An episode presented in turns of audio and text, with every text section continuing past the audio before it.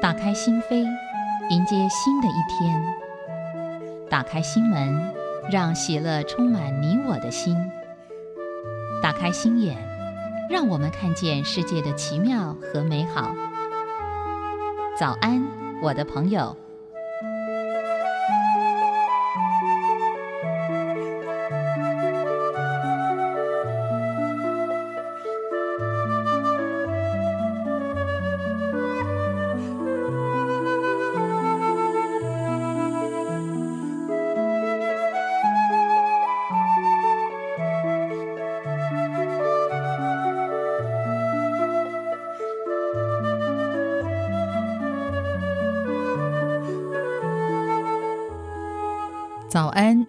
友，我是黄翠芳，又到了我们在空中相会的时刻。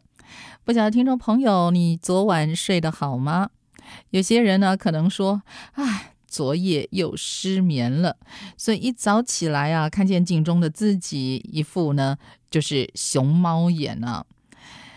而其实今天呢是礼拜五，马上就是周末了，可能有些人就想，没关系，那。我就等着周末来补眠，只是呢，有些人会觉得，可是越补眠呢，好像越睡越累啊。睡眠呢，其实有很多的迷思，除了假日还睡眠债之外，另外呢，像是每晚一定要睡满八个小时才正常吗？还有呢，有些人会习惯。在睡前的时候运动，或者是泡热水澡，觉得呢这样子比较好入睡。那么这些问题到底答案是什么呢？真的睡前运动、睡前泡澡就比较好入睡吗？这些问题的真相如何？今天我们在节目当中就和你分享睡眠名医怎么说。首先，我们来说啊，一定要睡满八个小时吗？很多人都会问，到底要睡多少时间才会够？其实，睡眠时间的长短是由基因跟环境的互动决定。从常态曲线分布来看呢，亚洲人的睡眠时间大多是七个半到八个半小时。一般人该睡多久？一定要睡满八小时吗？耳鼻喉科名医姜炳颖在他的著作。自己的睡眠自己救当中呢，表示其实并没有一个共通的标准。根据瑞士洛桑大学一群学者的研究论文《How much sleep do we need》，发表于权威性刊物《科学 Science》。那么他们的结论指出，睡眠的需求量取决于基因和环境的互动，也就是说呢，基因需要有环境的配合，才能够表现出特征来。先和你谈到这儿，休息一会儿，欣赏一首好听的乐曲。待会儿回到节目当中，再和你分享一些历史名人他们的睡眠时间有多长。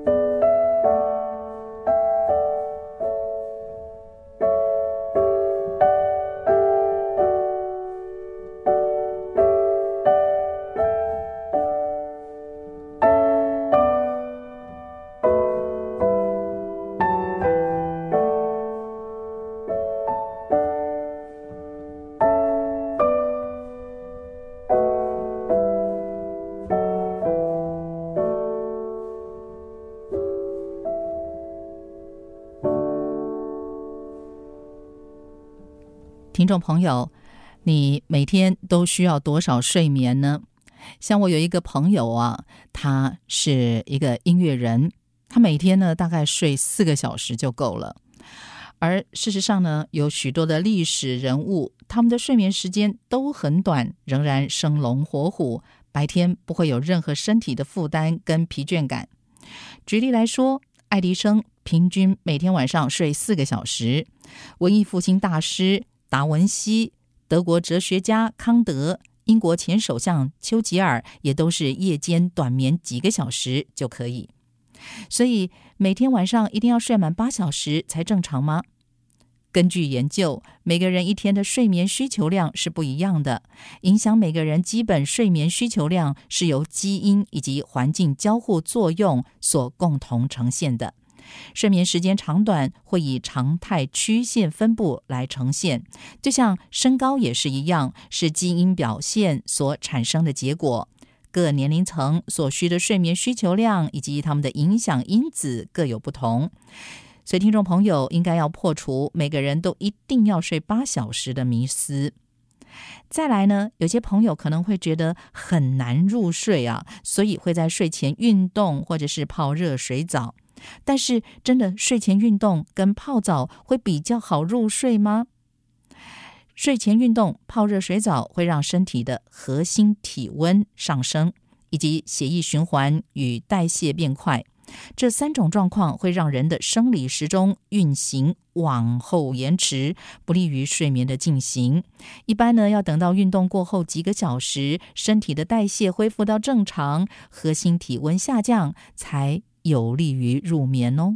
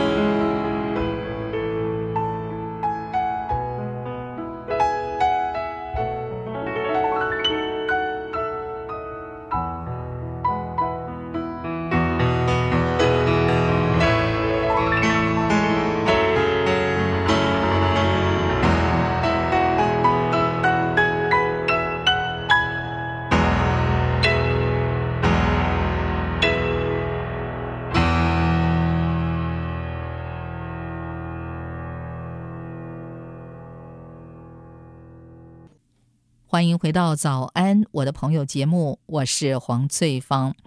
不晓得听众朋友是不是也有一些睡眠的迷思呢？就像每天一定要睡满八个小时才正常吗？其实呢，影响每个人基本睡眠需求量是由基因以及环境交互作用所共同呈现的哦。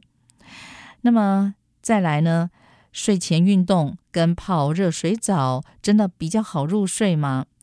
其实啊。睡前运动跟泡热水澡会让身体的核心体温上升，以及血液循环跟代谢变快。这三种状况会让人的生理时钟运行往后延迟，不利于睡眠的进行。那么第三个迷思呢，就是平日睡不够，所以假日补眠就好了。你是不是也这么想呢？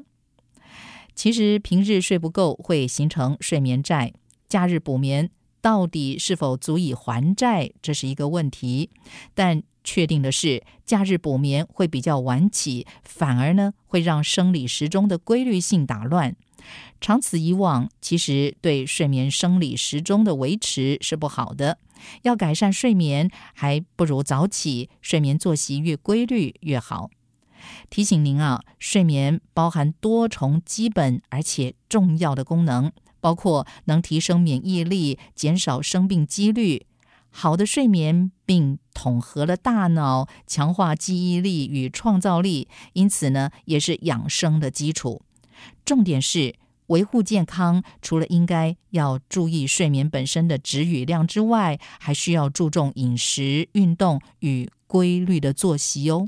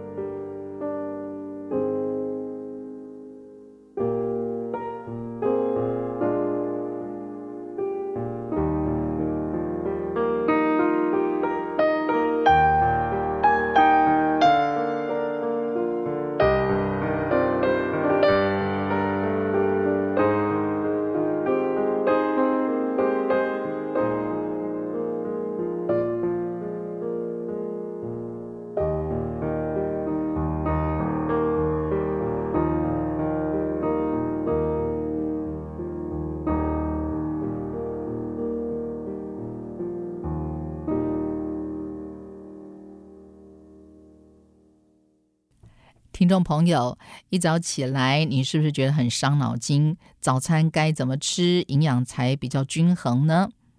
有些人呢习惯会吃水果，但是每种水果的营养成分不同，甚至呢会越吃越胖。而洛梨呢是被金氏世界纪录列为世界上最营养的水果，被誉为超级食物。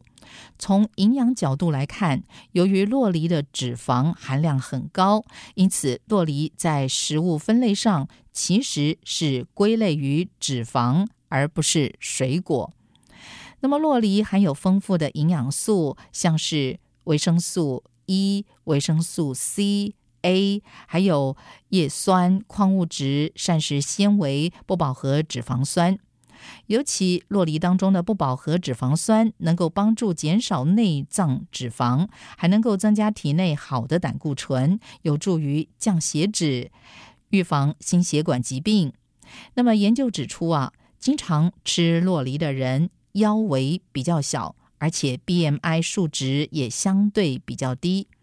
此外，洛梨含有大量的膳食纤维，能够增加饱足感，避免过度进食，进而。减少肥胖的发生率。那么饮食当中，洛梨常常跟牛奶搭配，放入果汁机打成洛梨牛奶。但其实洛梨还有很多料理方式，所以呢，今天我们在节目当中啊，就和你分享，这是营养师呃所提供的，在早餐当中加入洛梨，健康又美味的食谱。那么您可以准备洛梨、全麦吐司。鸡蛋、黑胡椒粉、柠檬，还有盐。做法是：洛梨对切去籽，用汤匙挖出果肉，并且用叉子压成泥状，加入适量的盐，还有柠檬汁。再来呢，就是全麦吐司稍微烤过，鸡蛋煮成水煮蛋之后切碎或者是切片来备用。再来呢，就是将洛梨泥。涂在烤好的全麦吐司上，然后铺上鸡蛋，撒上黑胡椒粉，这样就完成了。听众朋友，你要不要试试看呢？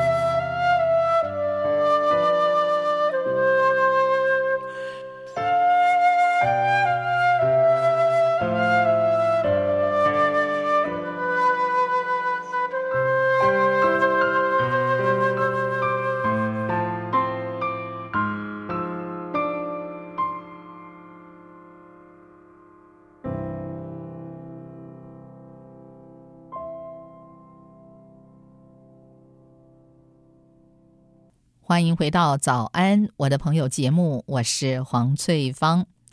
近年来啊，时尚圈啊，这个“时”呢是吃的这个“时”啊，时尚圈呢掀起了一股紫色力量，红到发紫的营养素非花青素莫属。不但能抗发炎、预防心血管疾病，甚至能够防癌症等等。提到花青素的大魔王，不是只有蓝莓、葡萄和桑葚等水果，属于米饭当中的紫米也含有丰富的花青素。而营养师呢，更进一步表示，女生摄取紫米还可以抗老化、预防经期贫血。所以呢，今天我们在节目当中呢，就来谈一谈紫米有哪些令人意想不到的好处。紫米呢，也就是黑糯米，吃起来是 Q 软弹牙。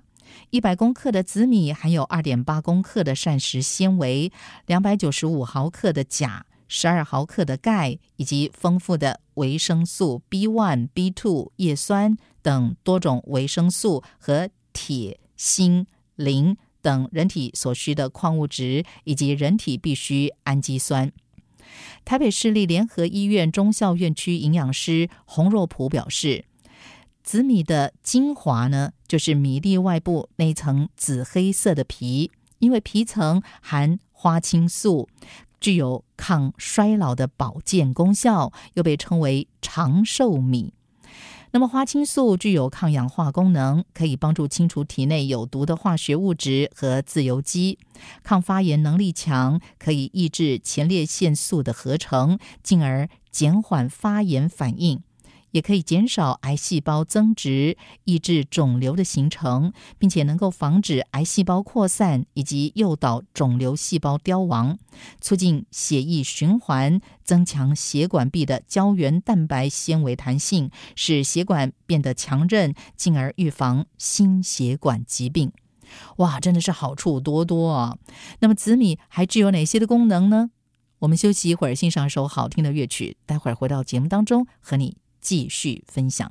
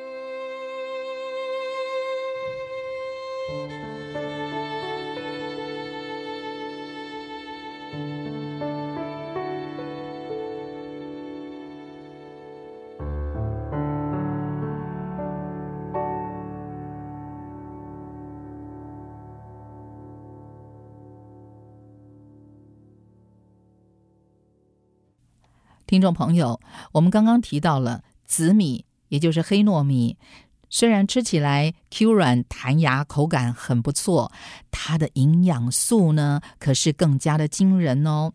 刚刚我们提到了它的这个外皮。就是因为含有花青素，所以具有抗衰老的保健功效啊。那么它可以减少癌细胞增殖，可以减缓发炎反应，也可以抑制肿瘤形成，还能够防止癌细胞扩散跟诱导肿瘤细胞凋亡，促进血液循环，增强血管壁的胶原蛋白纤维弹性，使血管变得强韧，进而预防心血管疾病。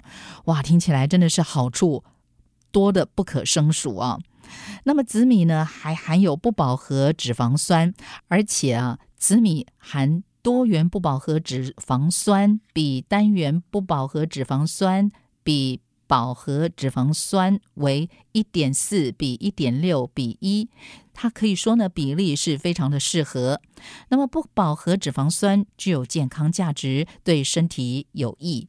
其中多元不饱和脂肪酸为人体必需脂肪酸，而单元不饱和脂肪酸的稳定性仅次于饱和脂肪酸，也是健康与实用性兼具哦。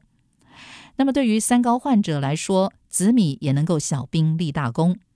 洪若璞营养师表示，紫米的膳食纤维含量是精白米的八倍，膳食纤维可以促进肠道蠕动，预防便秘。不过要提醒的是，紫米所含的是支链淀粉，跟糯米一样，吃多了容易消化不良，肠胃功能不好的人呢，吃多会胀气的。而且属于高 GI 值的食物，需要控制血糖的人，不要摄取过多。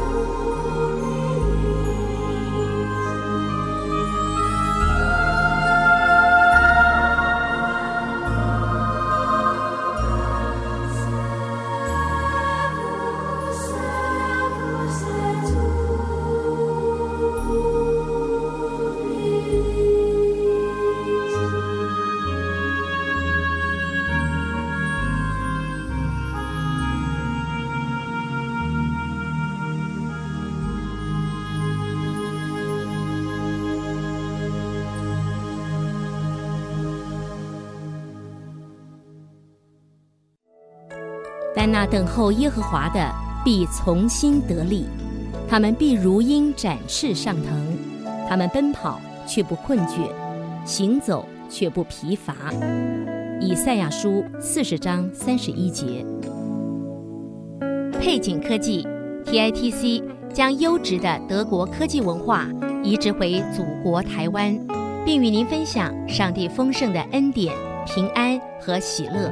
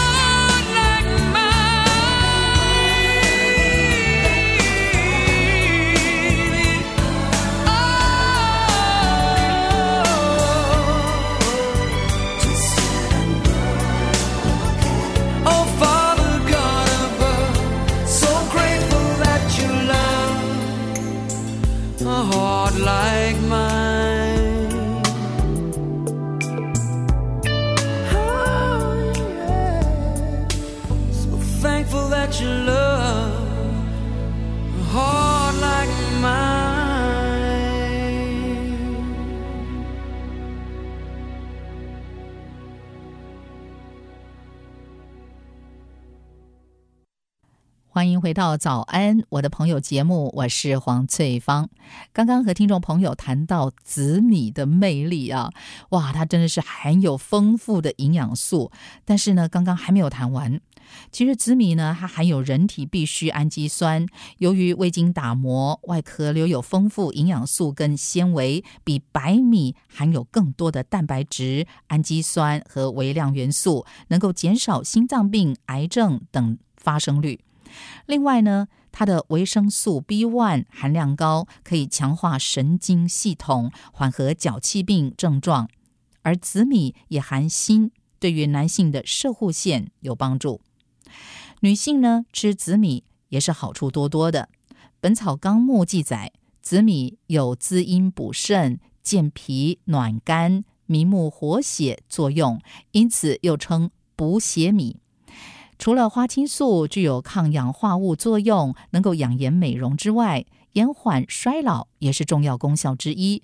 含多种氨基酸和矿物质它的微量元素硒和锌含量都比较高。这些物质能够清除人体内的自由基减少氧化反应发生。常常食用可以延缓衰老延长寿命。另外呢紫米中也含维生素 b one 呃硫胺素还有铁能够改善女性的贫血状况。那么女性生理期后可以吃紫米粥改善血气不足。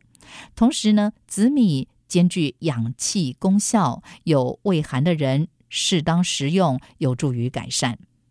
由于紫米外壳上的花青素属于水溶性色素一洗就掉色，所以呢，最好把浸泡紫米的水跟紫米一起蒸煮，营养比较不会流失。如果要直接煮紫米饭，它的煮法跟煮白米饭类似，浸泡大约二到三个小时，煮的时候多加一杯的水，以电锅煮熟就可以食用喽。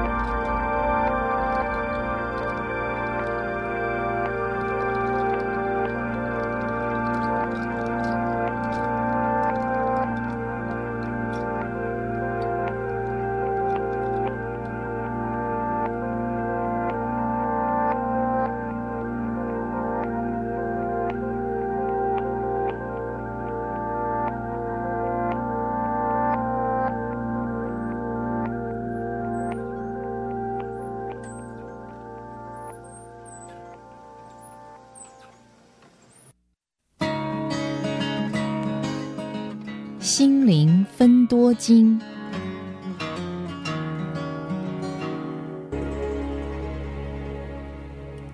在今天节目当中，和听众朋友分享了很多吃的这个营养啊。不晓得听众朋友，你现在是不是也打算把这一些食材通通买回来啊？啊，好好的进补一下。其实呢，我们虽然吃的营养有助于健康，但人生若没有方向，再怎么营养或美食，也无法满足我们的心。所以在接下来要和你分享的这篇短文。是知理发表在《蒲公英希望月刊》第二百三十三期当中的短文《新的方向走》。这个“心”呢，就是天上的星星。那么内文是这样的：神秘的歌谣是熟悉的暗号，哭啊！曾为奴的百姓们，大声哭泣吧，用那累世的哀嚎震动天听。听啊，日落前。鹌鹑的第一声啼叫，提醒我们跟着纸勺朝北方前进。跑啊！枯木与西风齐声竭力鼓舞，告诉百姓，等待的救援就要来到。看啊！结冰的河流是通往自由之路，预示子民祝福的确据已在脚下。清风轻拂，我心深信。赐平安的神就在勺口的那一端，为我脱去脚镣与手铐，骑往新的方向走。听众朋友，进入十二月，圣诞节的脚步就越来越近了。